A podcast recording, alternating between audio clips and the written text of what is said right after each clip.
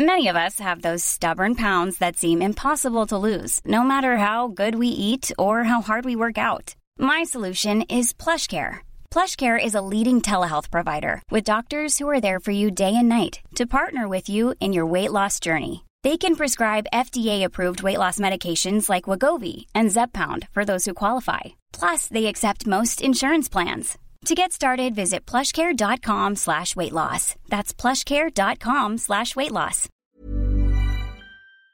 I hear a lot of talk.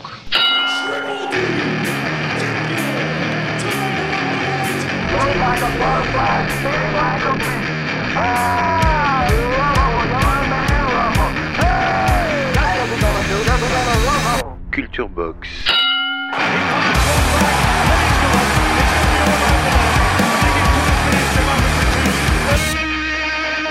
Salut à tous, vous écoutez Culture Box, un podcast dédié à la boxe et à ses nobles artistes. Comme d'habitude, cette émission est proposée et réalisée par le Poste Général et comme d'habitude, j'accueille celui qui va nous inonder de son savoir pugilistique. Nicolas, bonjour. Salut Félix. Tout va bien dans le sud? Ça va, ça va, il fait chaud, le soleil est revenu. On est content. Toujours pas à la Saint Toujours pas à la salle, non, non. Non, non je me tiens à distance euh, respectueuse. Très bien. Ouvrez grand vos oreilles, c'est parti. Culture Box, direct dans tes oreilles. Le 23 novembre 2010, en bordure de la petite ville d'Apopka, en Floride, une femme surgit en plein après-midi sur le bord de la route. Elle est pliée en deux. Le sang dégouline de sa poitrine, elle respire à peine. Sans voix, les poumons perforés, elle tente d'arrêter une première voiture qui passe sans l'apercevoir. À bout de souffle et presque sans vie déjà, la victime jette ses dernières forces pour stopper une seconde voiture. Elle s'écroule enfin sur le siège arrière du conducteur qui se rue vers l'hôpital pour tenter de la sauver. Aujourd'hui, Nicolas, on s'attaque à l'histoire non pas d'un boxeur, mais d'une boxeuse. Une pionnière, une légende, une guerrière, une femme que ni le ring, ni la vie n'ont réussi à mettre KO. On parle de l'immense Christy Martin, ou Chrissy Martin, c'est selon, et c'est maintenant.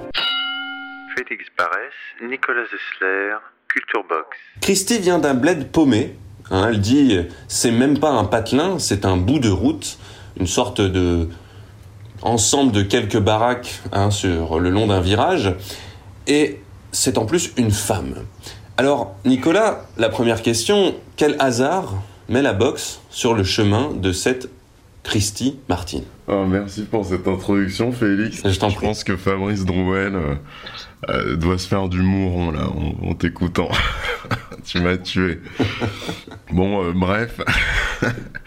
Elle est née à Bluefield. C'est une ville de 500 âmes, comme tu l'as dit, qui se trouve dans le sud de l'état de West Virginia. Elle est fille et petite fille de mineurs de charbon. Donc à l'époque, on dirait d'elle euh, qu'elle est une blue collar, une colle bleue. Aujourd'hui, on dirait plutôt qu'elle est white trash, tu vois, pour te Mhm. mettre un peu l'ambiance. Et euh, bon, bah la boxe sur son chemin, euh, c'est simple. hein, il faut bien tuer le temps dans son petit patelin. Donc du coup, elle fait beaucoup de sport. Elle joue au baseball dans l'équipe des garçons, au basket. Et un jour, il y a un Tough Man Contest qui est organisé. En gros, le Tough Man Contest, c'est un peu l'équivalent du Challenge Premier Round, mais euh, sans licence. On est en 1987 et il se trouve que c'est la première année que euh, les femmes sont autorisées à participer. Et elle a une copine du basket qui la défie, qui lui dit est-ce que tu es capable de participer au contest? Et euh, donc elle s'inscrit, elle a jamais boxé. Premier match, premier coup, KO.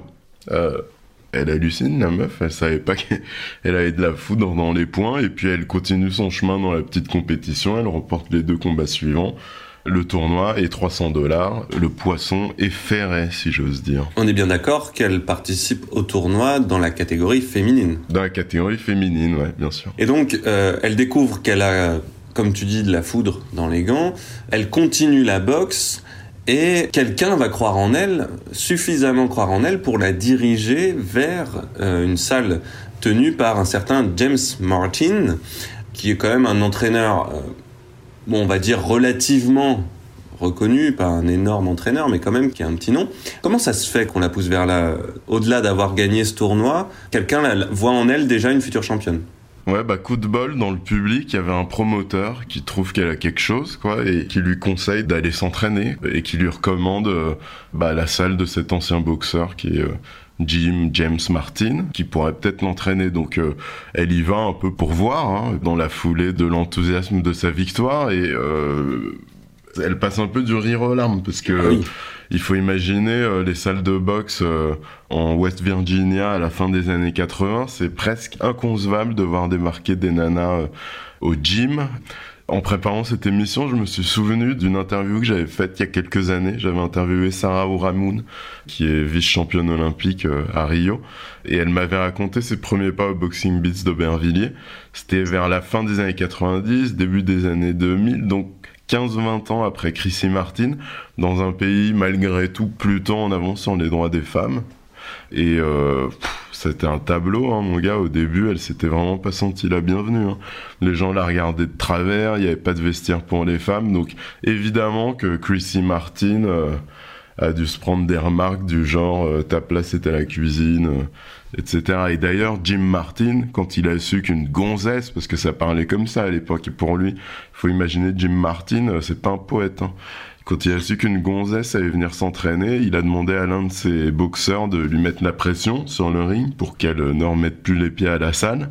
Mais comme elle s'est pointée avec sa mère et son petit chien, qu'il euh, l'a immédiatement détesté, comme quoi les animaux ont quand même un instinct supérieur aux, aux humains, il a annulé la branlée, mais ce n'est que partie remise, j'ai envie de te dire. Donc elle n'est absolument pas la bienvenue, ni dans la salle, euh, ni auprès de Jim, hein, de James Martin, qui euh, n'a aucune envie, a priori, d'entraîner, comme tu dis, une gonzesse.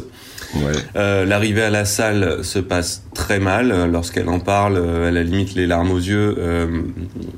de dureté vis-à-vis d'une femme finalement qui n'est là que pour bah, parce qu'elle veut juste s'entraîner. Mais alors qu'est-ce qui va convaincre finalement Jim et les autres hommes de la salle de l'adopter et de l'entraîner pour en faire une championne Bah comme toujours, euh, c'est pas une question d'idée, d'engagement, d'évolution des mentalités. Hein. C'est la boxe qui les convainc. Jim Martin en particulier, il s'aperçoit qu'elle a un menton en titane, tu vois, qu'elle les prend bien, qu'elle encaisse, qu'elle s'accroche, elle est courageuse, elle bosse comme une malade. Et lui, on comprend que c'est un gars qui veut briller, tu vois. Il veut de la lumière, il veut des strass, des paillettes, il veut être connu. Ça a été un boxeur moyen, c'est un entraîneur euh, sans doute expérimenté, tu vois, connu dans le coin, mais, mais qui est sous les radars. Et je pense qu'il s'est dit, en ayant affaire à, à Chrissy Martin, qu'il pourrait en faire la meilleure boxeuse du monde.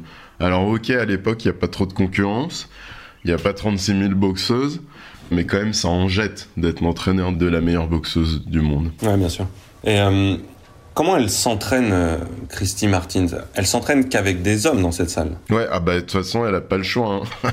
Il y a que des mecs, hein. c'est la seule boxeuse. Est-ce qu'elle est entraînée d'une manière euh, différente parce que c'est une femme ou est-ce qu'au finalement on a une femme qui devient boxeur? Bah, pour le dire clairement Est-ce que, au global, est-ce qu'il y a une différence d'approche Peut-être. Je me souviens que Saïd Benhajem, l'entraîneur de Sarah Ouhamoun, que j'avais interviewé aussi, me disait que bah, c'est un public plus facile à entraîner que les, les hommes, plus déterminés, plus à l'écoute, que l'entraîneur peut davantage modeler parce que il n'y a pas trop de questions d'ego. Parfois, les boxeurs, ils bloquent sur des petits détails et ça ruine un peu le travail de l'entraîneur. Mais alors, pour revenir à notre mouton, euh, À notre brebis, peut-être. À notre brebis, pardon. Euh, je sais pas comment faire. Je te dis un peu les coulisses de la préparation. Est-ce qu'on est censé féminiser toutes les expressions qu'on va utiliser et qu'on utilise d'habitude pour, pour parler des boxeurs? Juste si tu féminises, fais-le avec respect pour le règne animal, c'est-à-dire qu'une moutonne, ça n'existe pas. D'accord. Ok, bon, je note ton conseil. Donc euh, clairement, pour revenir à notre brebis, elle s'entraîne comme un mec, avec des boxeurs, dans une ambiance à la dure, parce que voilà, c'est pas une salle d'artistes, hein, c'est pas la salle de Miami avec Angelo Dundee qui entraîne des boxeurs cubains et Mohamed Ali. hein. C'est une salle euh, de blue collar, euh, avec des mecs qui ont des palmarès souvent négatifs, qui sont habitués à prendre des coups, à boxer pour des cacahuètes, et, et elle, elle, bah, elle dépareille pas finalement.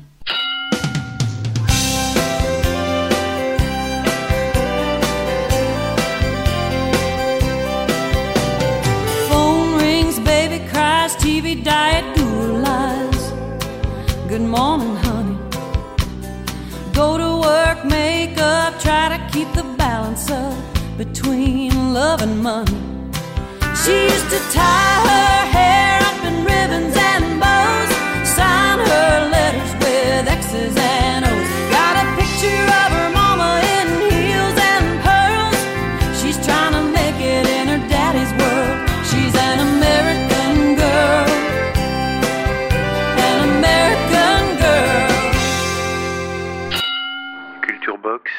direct dans tes oreilles. Pour continuer dans la description un peu de cette box de Christie, tu l'as dit, hein, elle a quand même une force naturelle, quelque chose qui impressionne dans son énergie et dans sa détermination. Elle a souvent été comparée à Tyson. Bon, c'est des comparaisons aussi souvent utilisées parce que souvent les gens ils connaissent que Tyson, donc euh, euh, c'est souvent à lui qu'on compare les boxeurs. Mais est-ce que tu vois quelque chose de pertinent dans cette comparaison, dans la morphologie, dans le style de boxe? Bah, en tout cas, euh, ce qui est très pertinent, c'est euh, et c'est le produit de son histoire, hein, c'est qu'elle a une boxe très masculine. Non pas que les femmes ne soient pas agressives sur le ring, d'ailleurs elles peuvent être même plus agressives que les bonhommes. Je me souviens d'une soirée à Bercy, une soirée à Sloum où il avait mis KO un nain espagnol et tout était pourri, la carte était pourrie, la performance de était pourrie, le nain espagnol s'était pas relevé parce qu'il il venait prendre son chèque, mais euh, Myriam Lamar et Anne-Sophie Matisse avaient complètement euh, volé la vedette à Asloum en se livrant une guerre assez géniale. Mais cela dit, en général, les boxeuses, ont- bon, le, cliché, le cliché, c'est pas tellement un cliché, c'est quand même assez vrai. Elles ont pas un punch euh, qui déplace les montagnes. Elles ont pas ce facteur X, tu vois, qui électrise, qui qui fait les, lever euh, les gens de leur siège, quoi. Et ben Christie, si elle l'a, et effectivement, elle fait penser à Tyson dans l'intensité de sa boxe, dans sa manière d'avancer sur ses adversaires, un peu comme un, rouleau compresseur. Bah, j'allais dire un peu comme un taureau, mais du coup, qu'est-ce que je Là, je dis quoi? Comme une vache? J'ai suivi ton conseil, c'est toi qui assumes. Comme une vache, très bien. Euh,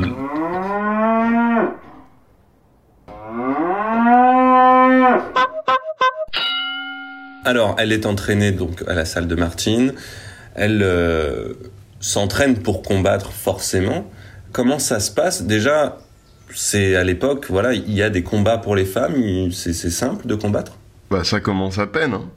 Euh, je me souviens plus exactement la date, la date de la légalisation de la boxe féminine, mais je crois que c'est au début des années 90. Je vais peut-être dire une bêtise, mais la date que j'ai en tête, c'est 93. Mais je- Donc, elle est au tout début de la boxe féminine. hein. tout, tout, tout début. Et euh, bah, les débuts, du coup, euh, ça se passe vraiment euh, dans des toutes, toutes, toutes petites salles avec des promoteurs qui ont jamais vu des femmes débarquer sur le ring. Certains veulent même pas la payer. Puis euh, on commence à lui donner des tickets qu'elle doit vendre pour euh, bah, se rémunérer elle-même. Elle raconte que la première fois qu'elle a appliqué ce système, elle a vendu deux tickets, quoi. Et euh, on n'a pas affaire à une nana qui peut boxer pour le plaisir. hein. Elle a pas un rond, euh, c'est un peu la galère, il faut le dire.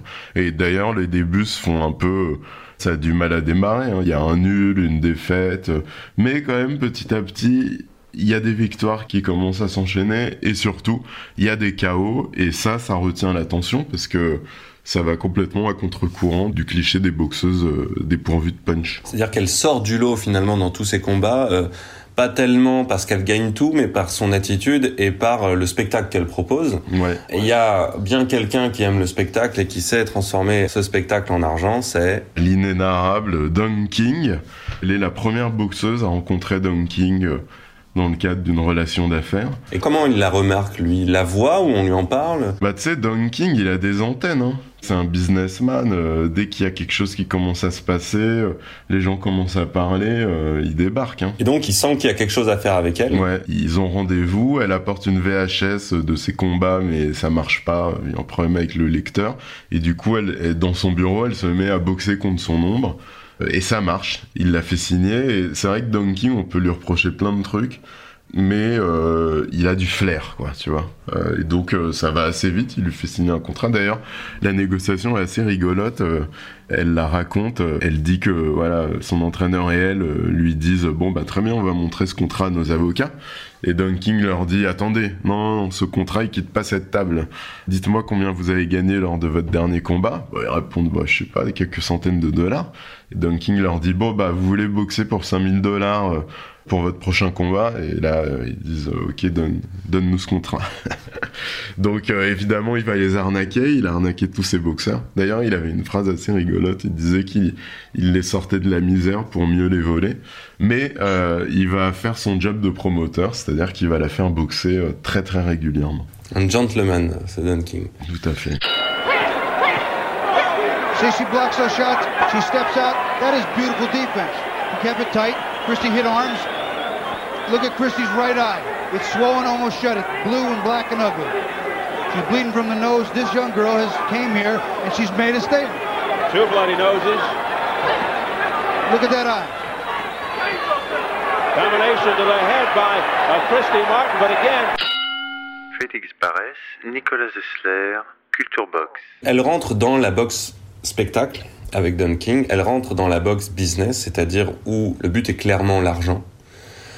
Il y a aussi ce côté hors ring qui va se développer, c'est-à-dire l'idée de faire le show sur le ring, mais aussi avant le combat avec ce fameux trash talk. Est-ce que c'est Don King qui le suggère à Christie Alors, ça faisait ses affaires, évidemment. Il- C'est quand même un spécialiste. Il a jamais retenu ses boxeurs, mais euh, en l'occurrence, c'est plutôt euh, son coach et mari, Jim Martin, Qui est pas encore son mari à l'époque. Hein. euh, qui le devient au début de sa carrière pro. ouais. Euh, on y reviendra sans doute, mais qui insiste, oui, pour que très clairement, pour qu'elle agresse, insulte ses adversaires. Et c'est vrai que euh, c'est intéressant ce trash talk si tu le regardes un peu dans le détail, parce que il y a un côté identité white trash, tu vois, meuf à la langue bien pendue. euh, un peu la première poule dans le poulailler, mais il y a aussi une grande contradiction puisqu'elle travaille beaucoup autour de l'homophobie. Elle est très homophobe, en tout cas dans ses mots. Elle se présente hors du ring comme une nana assez efféminée, qui fait la cuisine, qui met des robes, et euh, face à des adversaires qui sont plutôt des garçons manqués, bah, elle va leur dire, à une, elle dit euh, qu'elle l'affrontera quand les médecins ont prouvé que c'est une femme, à une autre que même sa copine ne la reconnaîtra pas, à une troisième que c'est la première fois qu'elle la voit mettre une robe, etc. Oui, c'est très centré sur l'homophobie. hein. Et c'est pas un hasard, euh, il y a un truc du refoulé là-dedans, parce que dans sa jeunesse, elle a eu plusieurs aventures euh, lesbiennes. Elle l'est d'ailleurs sans doute, hein, même si elle est en couple avec son entraîneur. Et quand celui-ci euh, l'invite à trash-talker ses adversaires, elle, elle est un peu embêtée. Si tu veux. Tu sais, un jour, il y a une nana qui va sortir du bois et, je sais pas, déclarer à la presse euh, Chrissy m'a léché la chatte, euh, qu'est-ce qui va se passer, quoi Ah, J'étais pas prêt pour.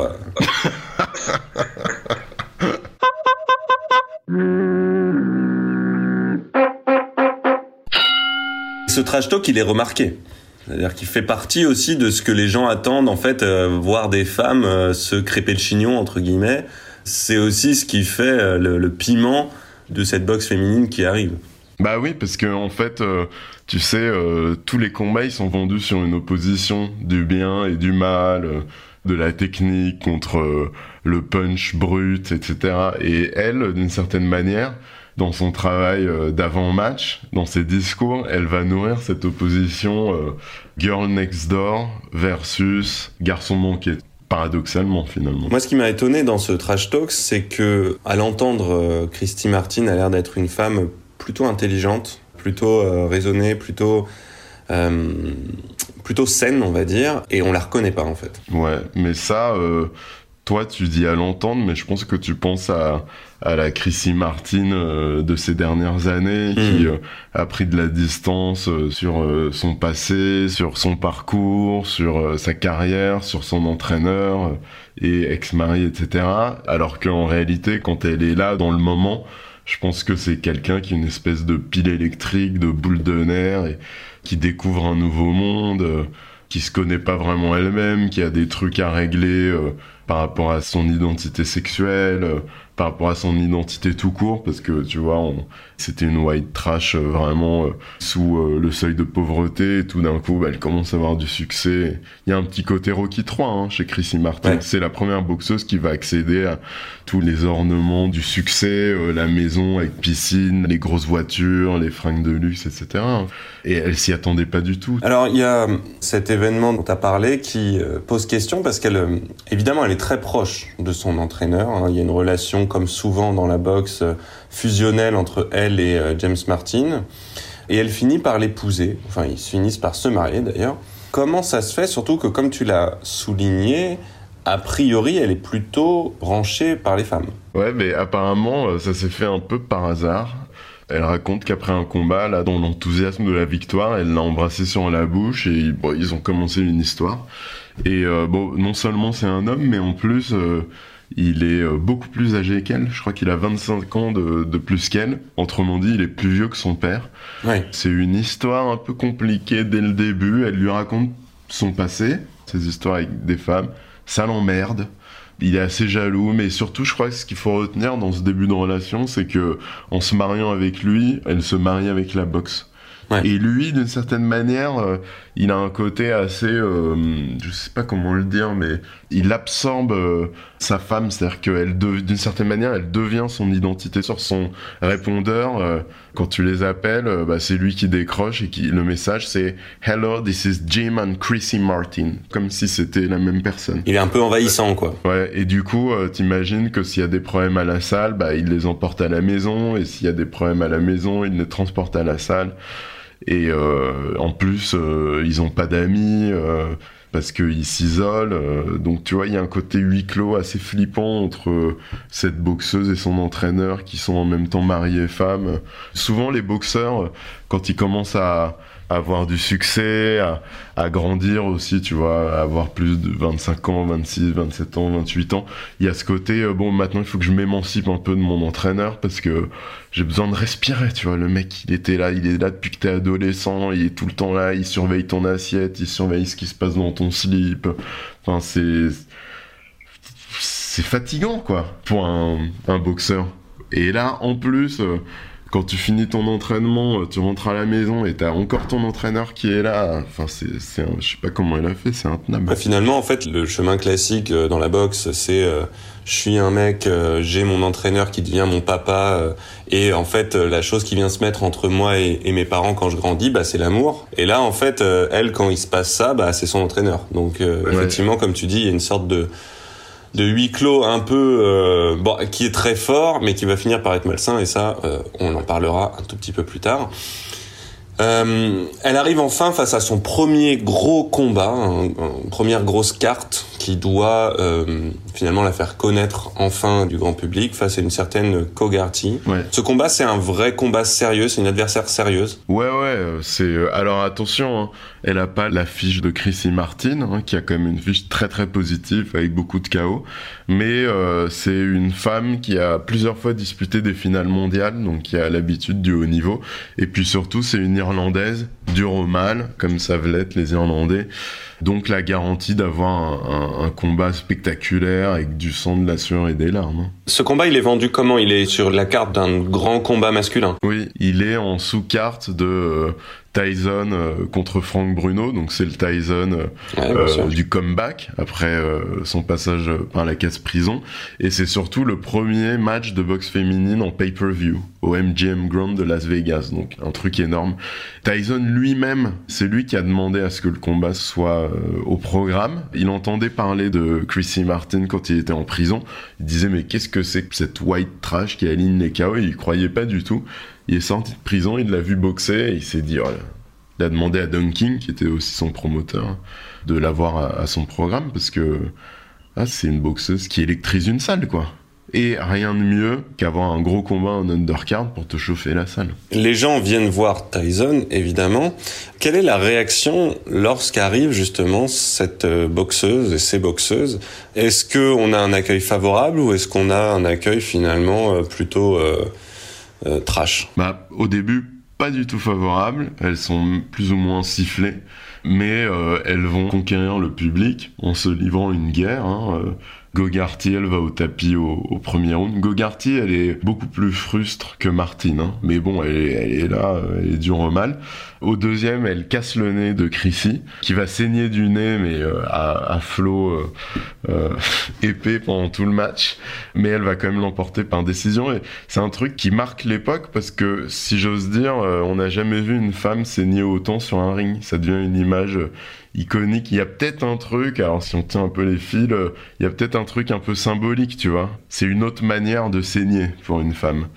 Mais en gros, euh, sa performance, ça, ça lui permet de mettre la boxe féminine euh, sur la carte. Elle fait la couverture de Sport Illustrated, c'est énorme, et elle devient une star. Et comme je te dis, à partir de ce moment-là, Don King lui fait signer un nouveau contrat où elle est bien mieux rémunérée. Et là, il y a un côté un peu Rocky 3 avec les piscines, les voitures, les fringues de luxe et la médiatisation. Et ce qui est assez fou, c'est que c'est la seule boxeuse à bénéficier de ce traitement-là. Toutes les autres, elles continuent à boxer dans l'obscurité.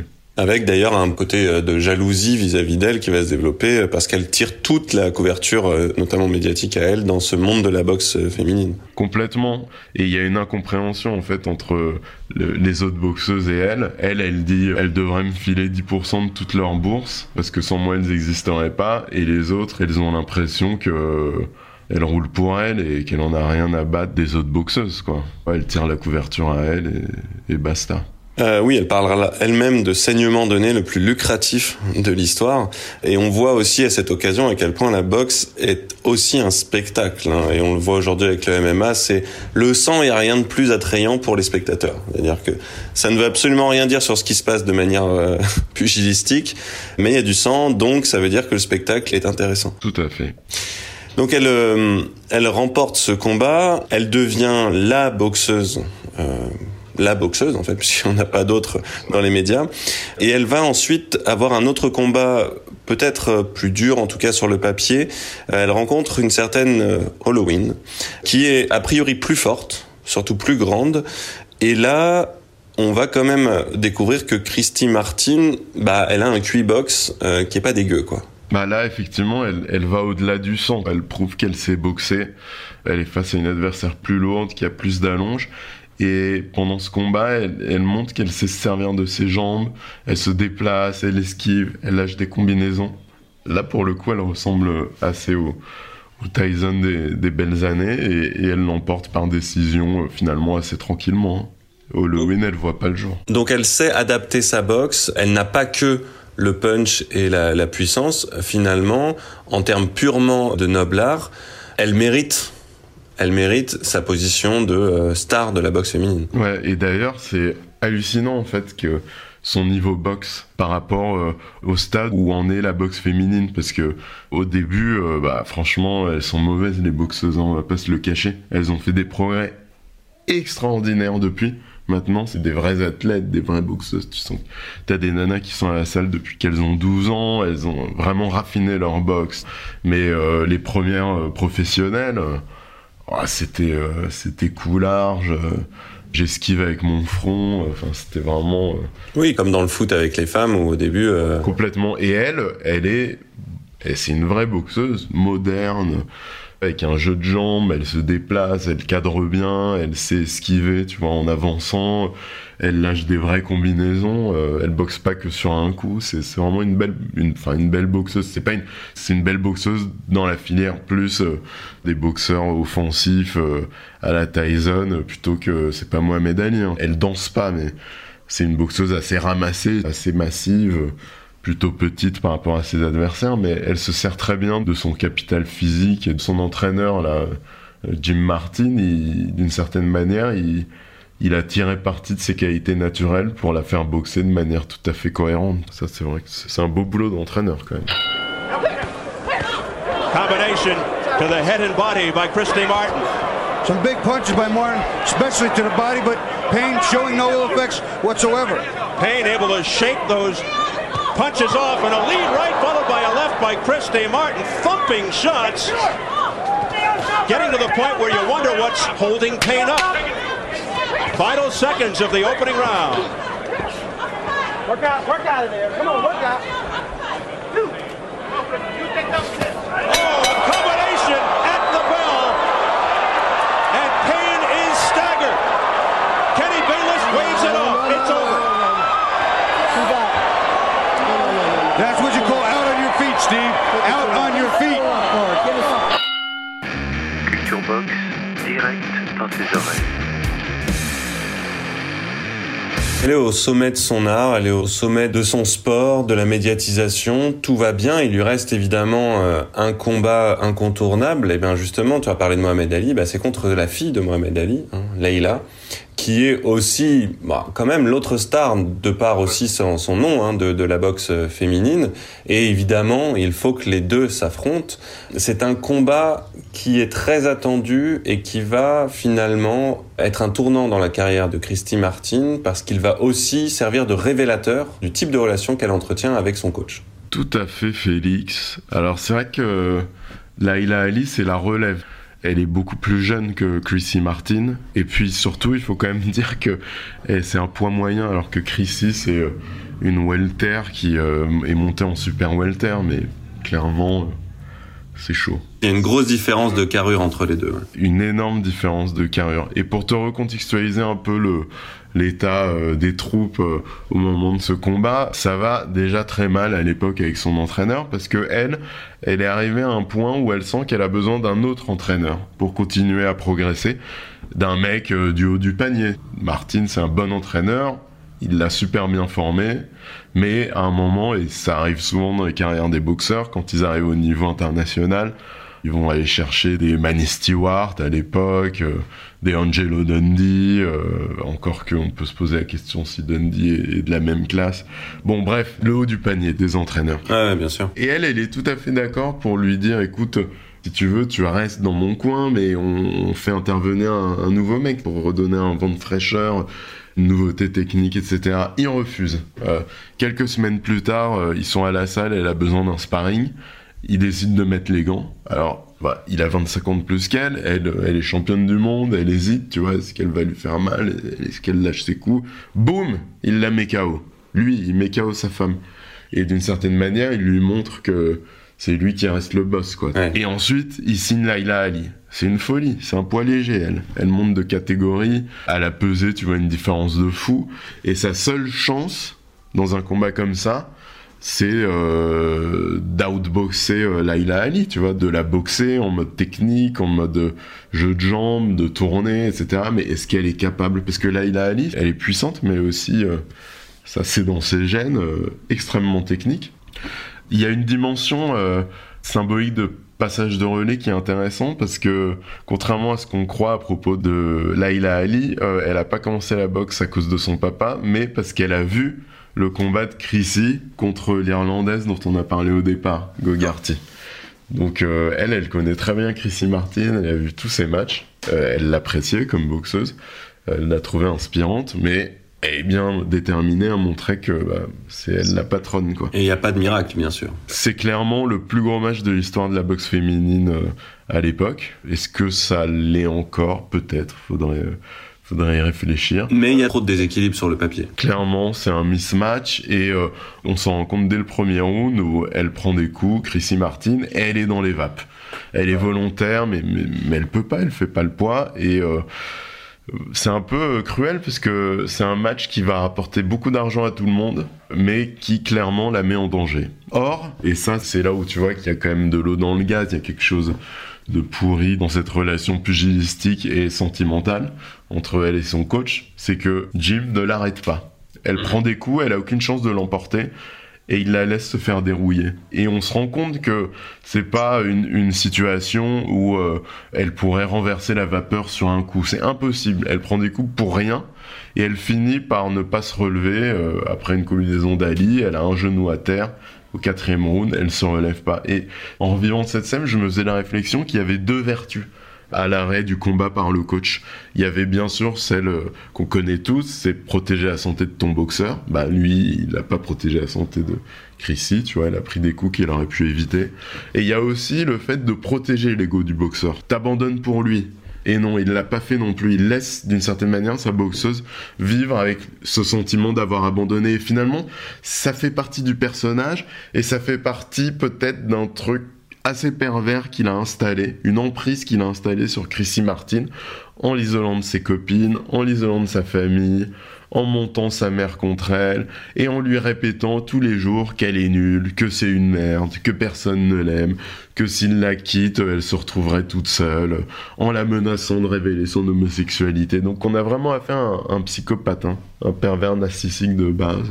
Oui, pour aller dans ton sens, elle explique que, en fait, c'est pas dans son caractère euh, d'abandonner, mais que clairement, dans son coin, lorsqu'elle se repose entre les rounds, elle, euh, elle sait qu'elle est en danger. Mm. Euh, et elle attend, en fait, elle jette des signaux euh, à son entraîneur en lui disant, euh, voilà, non, ça, ça le fait pas. Et elle attend qu'il abandonne parce que elle veut pouvoir dire, elle le dit, hein, elle veut pouvoir dire, moi je voulais continuer, mais c'est mon entraîneur qui a arrêté. Elle Ouais. veut pouvoir protéger justement cette image, tout en sachant très bien elle-même en fond d'elle qu'elle est en train de se faire euh, latter. Mais comme tu dis, il y a, ce côté, normalement, c'est à l'entraîneur de, euh, de protéger cette espèce de narration de euh, le boxeur, lui, voulait continuer, mais euh, j'ai Et préféré le arrêter. boxeur euh, proteste et mais l'entraîneur le tu vois l'embrasse et lui dit non c'est bon. Donc c'est intéressant aussi de regarder la boxe et si vous pouvez regarder quelques combats de boxe où on a ces scènes tout le temps hein, de boxeurs qui disent non je voulais continuer mais au fond d'eux ils savent très bien mais ça fait partie de leur image et, et c'est une sorte de mensonge qu'on se fait tout en sachant qu'on ment mais euh, c'est comme ça qu'on doit faire et là effectivement il y a une faute hein, professionnelle Parce que l'entraîneur doit savoir lire ces signaux et c'est évident que Jim Martin les lit très bien et qu'il décide de, de la laisser dans la merde parce que ah, c'est un gars. euh, surtout que Christy signale dès la fin du premier round puisqu'elle s'est pris un coup qu'elle a l'impression de boxer penché Complètement. Ouais. Ce qui n'est a priori pas un super signe. Euh, Nicolas, toi, t'as déjà eu l'impression d'être dans un bateau pendant plusieurs jours après un, combat de boxe, par exemple. Ouais, c'était euh, au début, euh, je m'étais pas rendu compte que j'étais euh, pris de vertige, que j'étais ralenti, mais ça a été assez agréable pendant quelques jours. J'avais l'impression d'être un imbécile heureux en fait.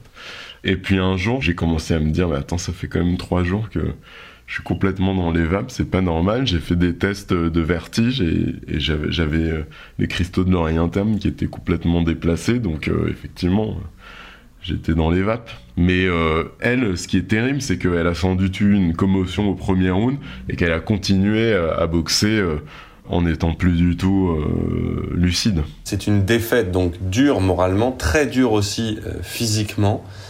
En fait, elle aura euh, du mal à s'en remettre et c'est le début d'une descente, hein, descente aux enfers si on veut, avec, comme souvent dans nos histoires euh, dans cette émission, la drogue qui fait son apparition. Ouais, et comme souvent, cette drogue, c'est la coke. Ils deviennent tous les deux accros, hein. donc Jim aussi, il laisse pas sa part au chien. Mais euh, évidemment, avec ce bonhomme, euh, la coke, ça devient aussi un moyen d'affirmer son emprise. Elle le supplie pour en avoir, il lui en donne pendant qu'elle s'entraîne. Il y a un truc vraiment glauque, et euh, tu peux imaginer combien sa courbe de performance plonge pendant ces années-là. quoi. Vraiment, la défaite contre Laila Ali, ça marque le début de la pente savonneuse. Oui, elle dit même que des fois elle est au sac, qu'elle en peut plus et que du coup elle a même pas besoin d'en- d'enlever ses gants. Il lui prépare des rails de coke euh, pour qu'elle puisse continuer à s'entraîner euh, tranquille. Ouais, euh, extrêmement contre-productif. On en rigole, mais c'était. Faut imaginer quand même qu'elle est dans un truc très très très très glauque. Ouais. Euh, elle dit elle-même, je ne sais plus pourquoi je boxe. Elle est complètement perdue et elle dit j'étais son distributeur de billets, hein, his ATM machine. Ouais. Elle continue à faire beaucoup de combats à ce moment-là? Alors pas beaucoup. Elle doit boxer, je sais pas, une ou deux fois par an, tu vois. Mais c'est surtout une question de niveau, quoi. C'est-à-dire qu'elle est plus du tout au niveau, elle est plus du tout à son niveau. Sauf que, bah, elle a un nom. Et en boxe, euh, les noms, ça rapporte. Donc, euh, ouais, effectivement, une ou deux fois par an, elle, remet les gants. euh, alors, parfois, on lui oppose des tomates aux cannes, des très mauvaises boxeuses, donc elle gagne quand même sur ses acquis. Mais dès que le niveau s'élève, euh, bah, elle, elle se fait, elle se fait latter. hein. On peut se demander, je sais pas vraiment, mais on peut quand même sérieusement se demander si elle a pas boxé pendant quelques années euh, semi-contrainte. hein. Ouais, ouais, ouais. Oui, type esclave du ring, quoi. Ouais, complètement. Ladies and gentlemen, the bloodlines run thick, and she's ready to put it down and throw it down. The current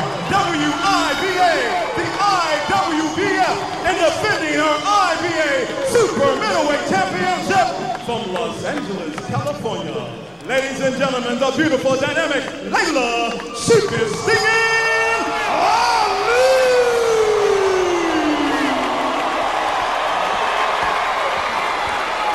Her opponent is a red woman, wearing the familiar colors of the white and pink this young lady stepped on a scale at a strong and ready 159 pounds. Her record an outstanding one. 45 wins, only two losses, with two draws and 31 big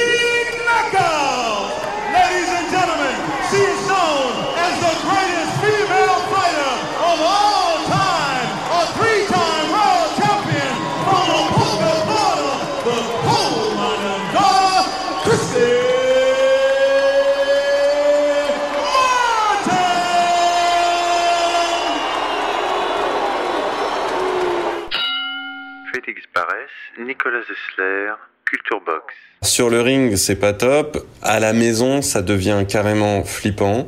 Jim filme tout. Il enregistre tout. Alors pourquoi déjà?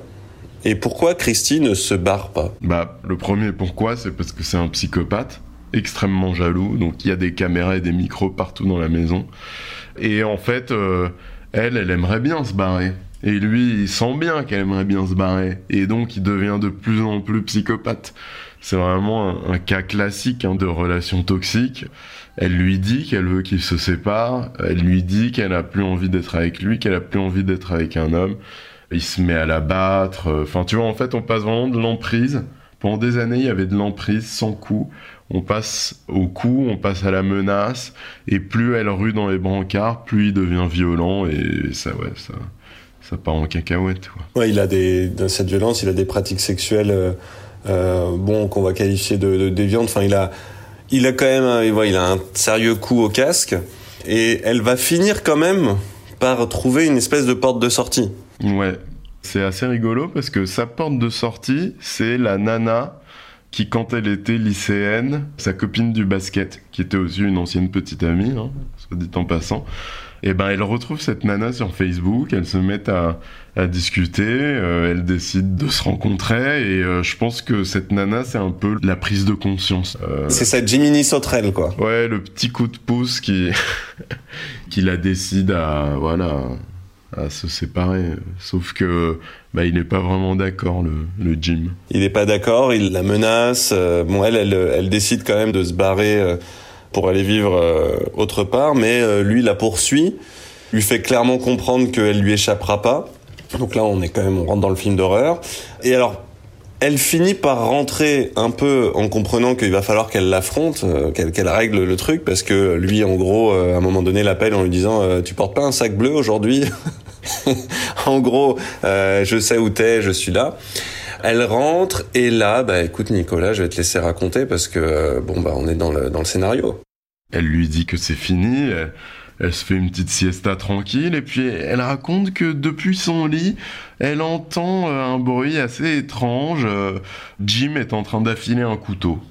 Bon, un peu flippant, encore dans sa torpeur. Puis elle entend une conversation au téléphone où il dit à quelqu'un qu'elle est lesbienne et qu'elle va le quitter pour une femme. Un instant après, il rentre dans sa chambre et il lui porte quatre coups de couteau. Puis il lui tire dessus avec un pistolet. Et là, le mec est quand même assez fou. Il va prendre une douche en la laissant pour morte. Et là, miracle, cette battante trouve les ressources pour se lever, couverte de sang, s'enfuir.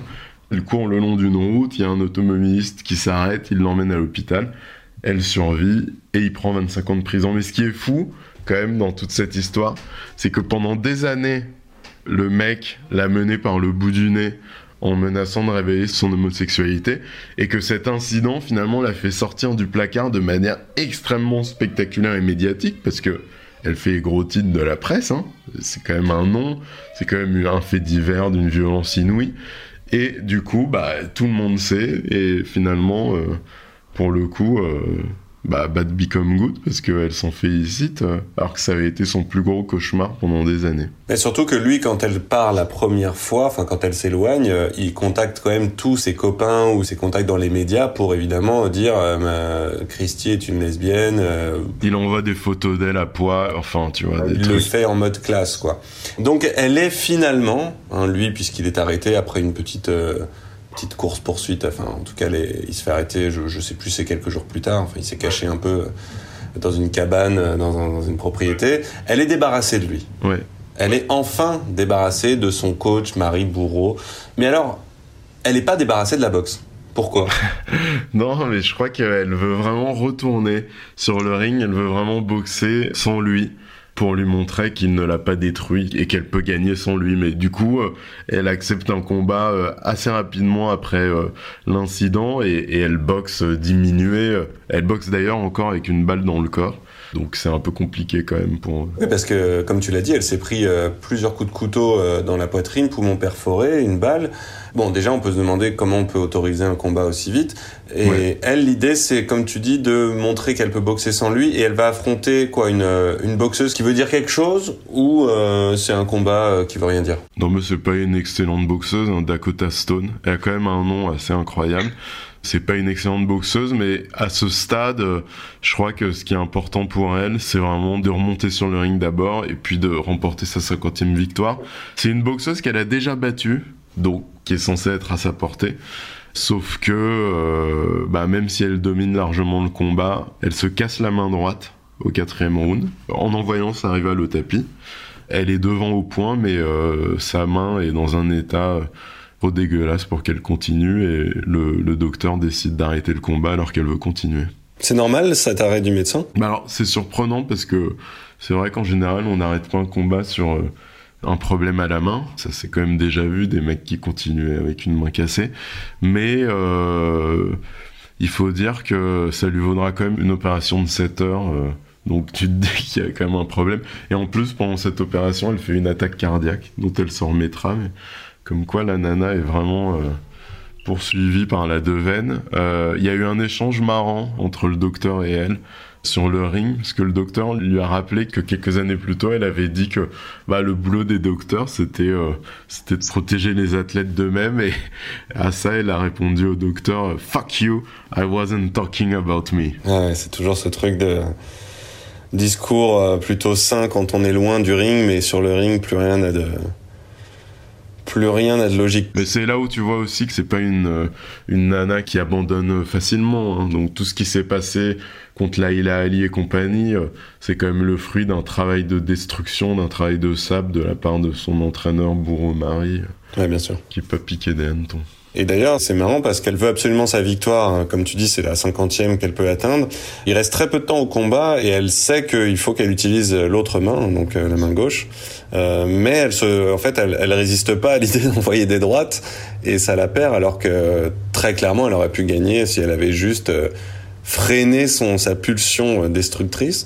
Euh, donc elle a quand même ça en elle, hein, ce côté. euh, elle aime mettre des coups. quoi. Ouais, ouais et peut-être même en prendre. C'est son dernier combat. Non, euh, elle va en disputer un- encore un, un an plus tard, le temps de guérir de sa main et puis de se remettre de son attaque cardiaque contre Mia St. John, mais plus qu'un combat, c'est presque une sorte de jubilé, hein, qu'elle perd sur décision. Tu sens que c'est quand même... euh, il est temps de, de prendre sa retraite. D'ailleurs, euh, la Mia St. John, c'est pareil. hein, après le combat, elle, elle a annoncé, elle aussi, qu'elle qu'elle raccrochait les gants. Mais tu- elle finit quand même sur une note assez positive. Look at me, Jim. Look at me.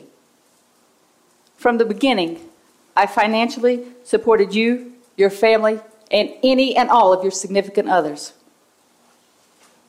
And the only repayment I asked for many times was for you to let me go. Not harmed physically, emotionally, or professionally. How was I repaid for taking care of you all those years? Blackmailed, addicted to coke, you sharing what I thought was private sex acts, but what really stands above all these things is you leaving me for dead on the bedroom floor. You coloring your hair and taking a shower, leaving me there, dead, stabbed, shot, bleeding. Nicolas Zessler, Culture Box. Son palmarès, il va quand même aller jusqu'à 50 victoires, en tout cas euh, selon elle, puisque sa 50e victoire, elle va l'avoir non pas sur le ring, mais comme elle dit, au tribunal, euh, face au fameux euh, James Martin.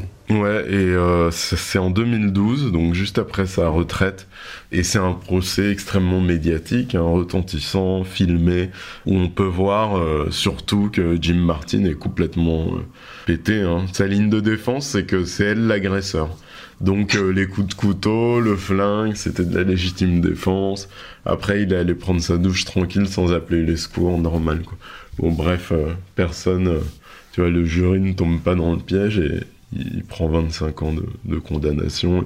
Je crois qu'elle peut vraiment tourner la page après la décision de justice. Surtout qu'elle a l'occasion euh, au tribunal de se lever face à lui, Ouais. de le regarder dans les yeux et de lui dire voilà tu m'as tiré dessus avec son propre pistolet. Ça, elle y tient beaucoup. C'est son pistolet à elle qu'il a utilisé. Ouais. Et je pense qu'aux États-Unis, ça fait partie en plus de l'affront euh, Mm. suprême.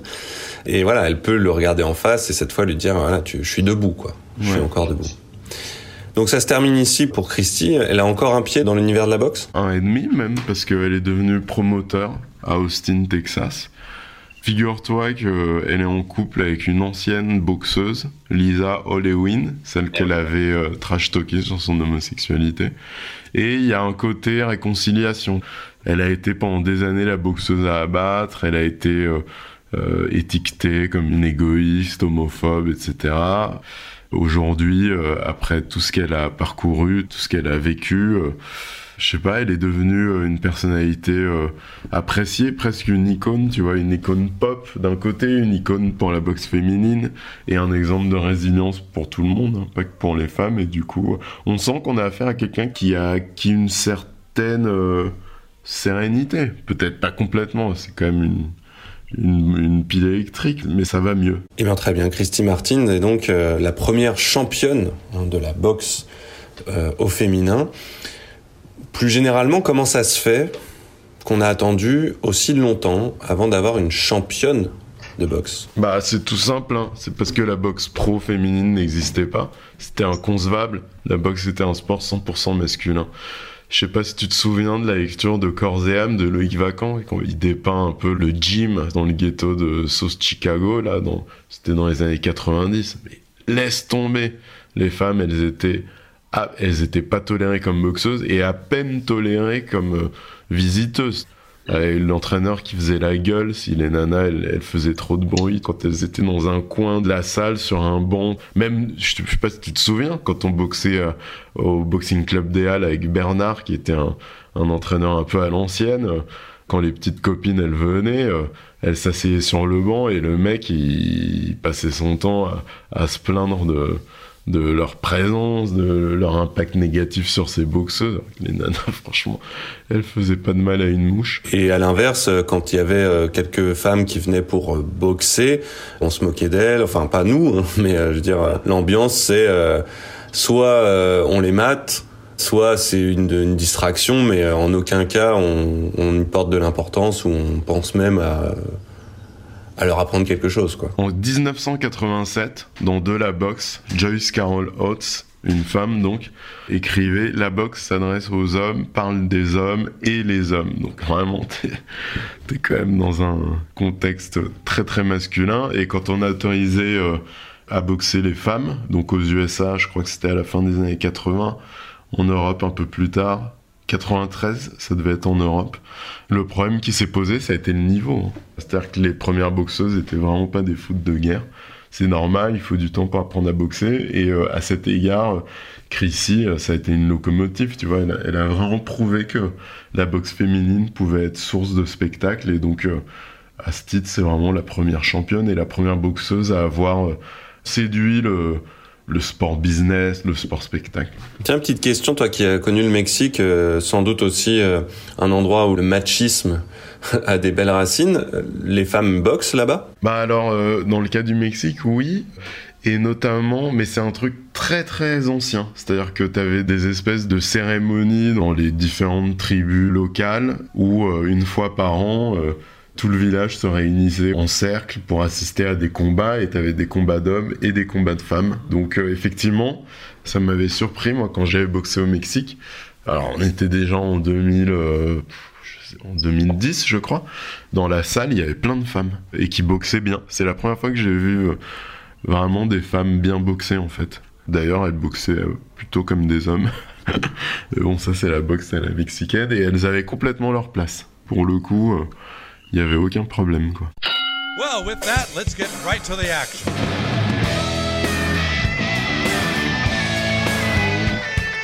Rising to the top, push it to the edge, give it all you got. Barely break a sweat. Strong woman.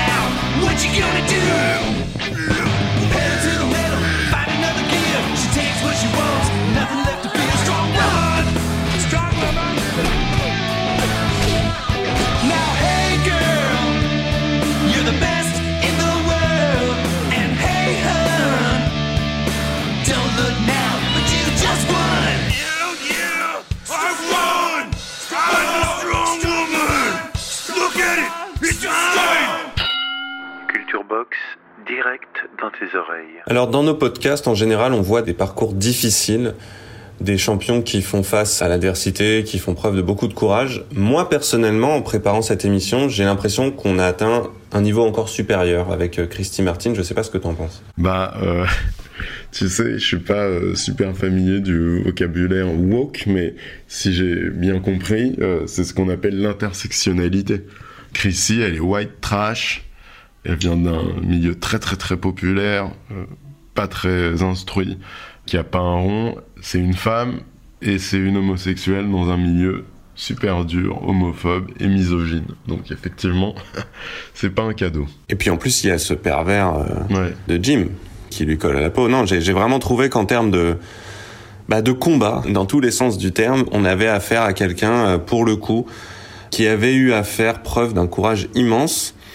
Et euh, c'est plus impressionnant, enfin, peut-être qu'en qu'en le racontant, ça ça transparaît pas, mais euh, c'est vraiment impressionnant. Et ce qui m'a le plus impressionné, je pense, c'est les moments où elle-même est dans un plutôt dans un élan positif, de je veux commencer la boxe, euh, ou alors je fais mon premier camp combat, et qu'elle se trouve face à une adversité totalement gratuite. De euh, bah comme t'es une femme, euh, on va pas te donner de vestiaire dans la salle, ou alors euh, tu rentres dans la salle, toi t'es toute contente de faire ton combat et tout le monde te hue en te balançant des injures euh, sexistes dégueulasses. Ça, je pense que c'est quelque chose que les boxeurs ne connaissent pas. Non, après, ils peuvent boxer dans, dans des contextes compliqués quand ils boxent à l'extérieur, etc.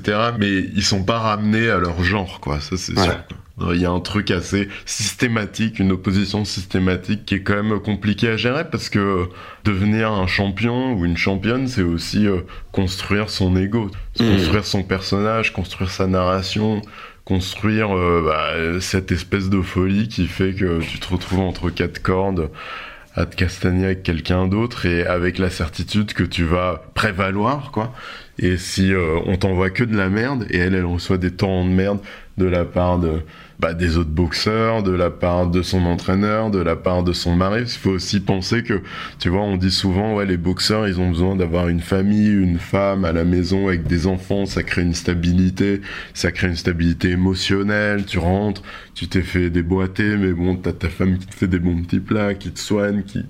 Il y a un côté assez euh, cocon euh, dont t'as besoin. euh, Adrienne. Une sécurité. T'as besoin d'une sécurité pour évoluer dans un monde où l'insécurité règne. Et elle, elle a, elle a pas ça, quoi. Elle a juste le chaos partout, tout le temps. Ouais, puis il y a ce truc aussi des boxeurs qui se donnent, qui se font mal, mais au bout du bout, l'idée quand même, c'est euh, je suis le plus fort. Elle, et puis les femmes en général, en tout cas dans cette ambiance-là, c'est je donne tout, mais à la fin on me dit euh, ouais mais t'es qu'une meuf quoi. Ouais, non, c'est clair. Je pense que c'est de moins en moins euh, le cas. On est arrivé à un point où on reconnaît les, les mérites des championnes, et heureusement, parce que franchement, euh, t'as des championnes extraordinaires aujourd'hui. Puis toutes les femmes qui ont participé à ce mouvement, euh, on peut leur tirer leur chapeau, surtout les pionnières, comme Chrissy Martin. Mais c'est vrai que elle, euh, non, c'est vraiment pas possible, tout ce qu'elle a pris dans la gueule, quoi. You shot me. You shot me with my own gun.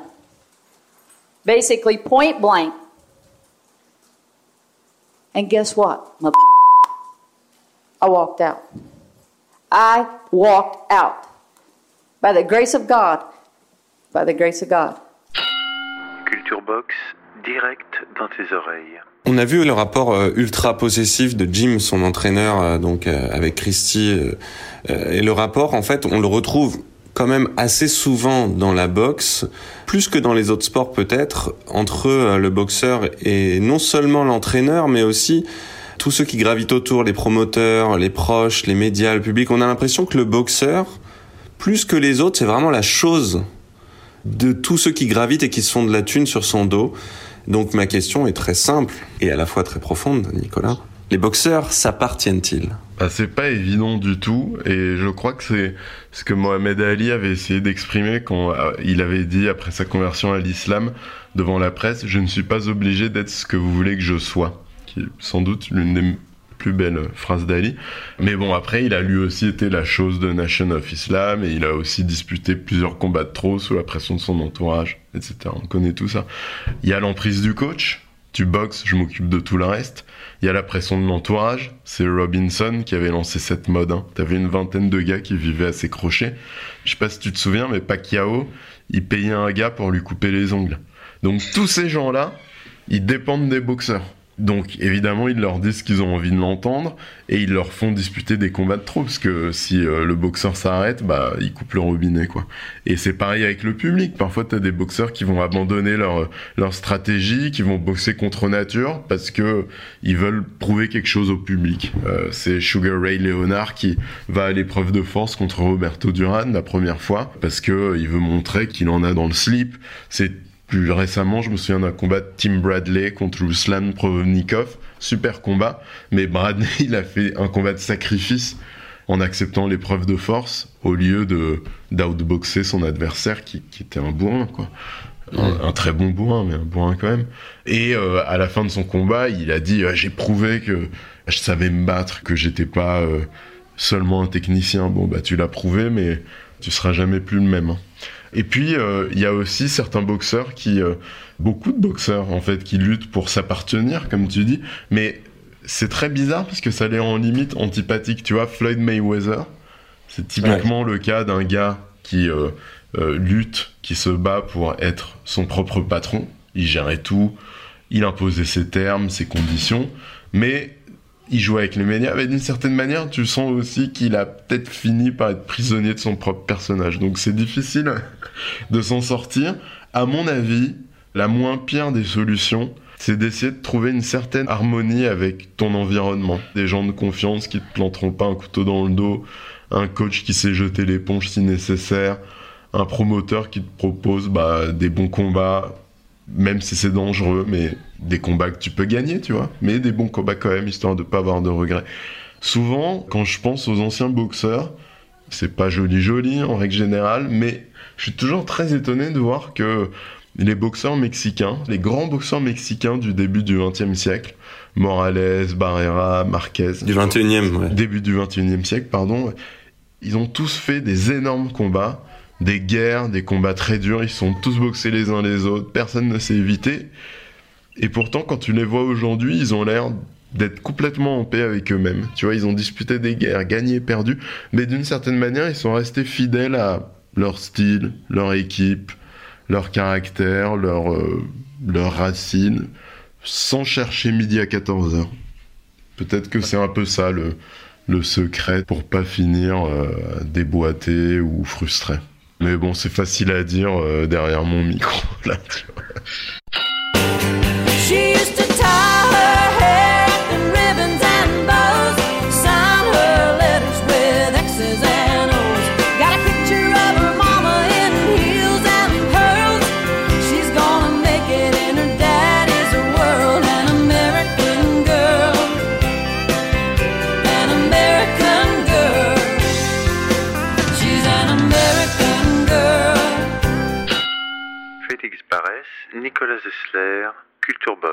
Nicolas, est-ce que tu as maintenant des conseils culture pour nous? Alors j'en ai quelques-uns vu que notre rythme est, euh, vraiment d'une Nanterre euh, de, limaces, mais euh, figure-toi que il y a six ans, j'avais présenté Beauté du geste dans une médiathèque d'Argenteuil devant, je crois qu'il y avait trois personnes. Et l'un de ces gars, et ben euh, il m'a retrouvé six ans après et il se trouve qu'il est devenu euh, champion du monde de kickboxing et de savate pro. Il s'appelle Ange Kunli. Euh, je dois écorcher son nom de famille, je suis désolé. C'est un gars très sympa et du coup, bah, je, me suis dit qu'il fallait fêter ça en l'interviewant. Donc il y a une interview de lui qui, à mon avis, est assez intéressante où il parle de son rapport à la boxe, euh, à l'échec, euh, son parcours, euh, ses méthodes d'entraînement, puis une dimension assez psychologique aussi de la préparation euh, à la boxe et puis aussi de son rapport à la boxe comme phénomène de société, euh, tu vois, au développement de la boxe en col blanc qui d'une certaine manière euh, bah, éloigne la boxe de son ADN, de son essence, de la sueur et du sang, de, de, ce côté très authentique, de ce côté très mélangé aussi où tu peux venir de n'importe quel milieu et d'une certaine manière te faire ta place si tu payes ton dû sur le ring. Mais en même temps, cette nouvelle boxe avec ses salles de boxe très euh, bobo, euh, voire euh, très bourgeoises, en fait, tu vois, réservées à des cadres dynamiques qui gagnent très bien leur vie, bah, ça fait vivre aussi des boxeurs. Donc, tout n'est pas si simple. Mais bon, c'était intéressant d'échanger avec lui sur ce sujet. J'ai aussi fait, puisqu'on parlait des boxeurs mexicains, un passage chez le Capitaine Crochet pour une vidéo sur le combat entre Eric Morales et Marcos Maidana, qui est un combat assez extraordinaire euh, où, à la surprise générale, Morales, euh, qui euh, sort de sa retraite, qui monte de catégorie, qui a disputé toutes les guerres du monde, qui est vieux, et eh ben il bat presque Maidana et il livre une prestation extraordinaire. Et d'une certaine manière, c'est un combat qui te montre bien que avec un grand champion, on sait jamais, on sait jamais s'il n'y a pas un combat qui reste, un grand combat qui reste dans le ventre. Tu sais, c'est cette phrase de Rocky, euh, dans Rocky 6, Rocky Balboa, où, il est tout vieux, tout, tout fatigué, tout. Vraiment, c'est un, un, vieillard et personne ne comprend qu'il veuille remonter sur le ring et, et il dit un truc du genre euh, I've still something in the basement. Dit quoi T'as quoi dans la cave? A fight. Et c'est un peu ce qui s'est passé pour Eric Morales, donc je recommande. Euh, la vidéo avec le Capitaine Crochet et surtout le combat, parce que finalement, autant vous en rendre compte par vous-même. Et euh, j'ai aussi publié récemment une petite critique sur euh, Portrait de l'Amérique euh, en amoureux, qui est le dernier livre d'Elie Robert Nicou, un écrivain de polar et de boxe que j'aime beaucoup et qui est un pote en plus, et qui a écrit un bouquin sur Jack Dempsey, le vilain Dempsey qui a battu notre Carpentier national en 1921 dans l'un des premiers combats du siècle et qui se trouve être une sorte de cow-boy des temps modernes. Tu vois, c'est un peu cette étape de l'histoire des États-Unis où euh, ben, le mythe du cow-boy est en train de s'éteindre et qui peut prendre la relève? Et ben, c'est peut-être le mythe du boxeur. L'homme le plus fort du monde, le champion des poids lourds. Bah, il se trouve que Dempsey a une existence en montagne russe.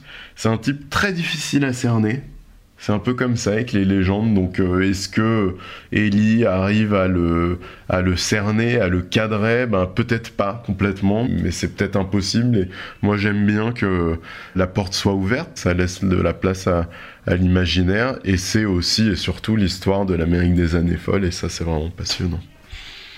Ok, eh ben merci pour tous ces conseils culture euh, sous forme d'autopromotion. Bah euh, il y a beaucoup de choses qui se passent finalement in your basement. Nous, on se dit au revoir. Merci beaucoup à tous ceux qui nous ont écoutés, qui écoutent nos podcasts et qui nous envoient des messages, des commentaires, des réclamations. Beaucoup de réclamations parce qu'on est trop lent. Eh oui, on sait qu'on est lent, on sait qu'on on avance lentement, mais euh, vous avez bien vu que vous avez bien entendu, surtout que Nicolas avait plein de choses à faire. Moi personnellement, je suis toujours disponible. Oh là là, euh, mais euh, Nicolas est beaucoup trop demandé. Félix, on peut faire une promesse à notre public. Est-ce que tu prends l'engagement qu'avant les grandes vacances, on fait quand même le podcast sur Frasier Bien sûr. Bien sûr. Comme ça, on peut partir avec le sentiment du devoir accompli. Avec grand plaisir. Ce sera phrasier. Merci à Vincent Malone du poste général pour la réalisation de cette émission. C'est lui qui passe des heures à faire en sorte que notre discussion soit audible pour vos précieuses oreilles. C'est lui qui coupe les euh... Exactement. Il doit en rester encore quelques-uns, mais euh... il y en a beaucoup. Merci du coup à toi Nicolas, plein de pépites sur ton site culturebox.com. On peut aussi parfois t'entendre sur de vraies radios nationales car tu deviens petit à petit le monsieur box de l'Hexagone. À la prochaine pour une nouvelle histoire de boxeur ou de boxeuse. Ciao. À la prochaine. Formidable. C'était Culture Box.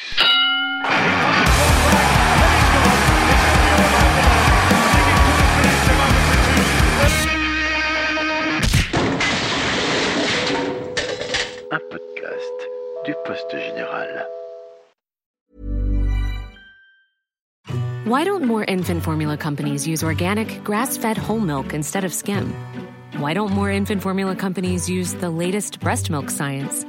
Why don't more infant formula companies run their own clinical trials? Why don't more infant formula companies use more of the proteins found in breast milk? Why don't more infant formula companies have their own factories instead of outsourcing their manufacturing? We wondered the same thing. So we made ByHeart, a better formula for formula. Learn more at byheart.com.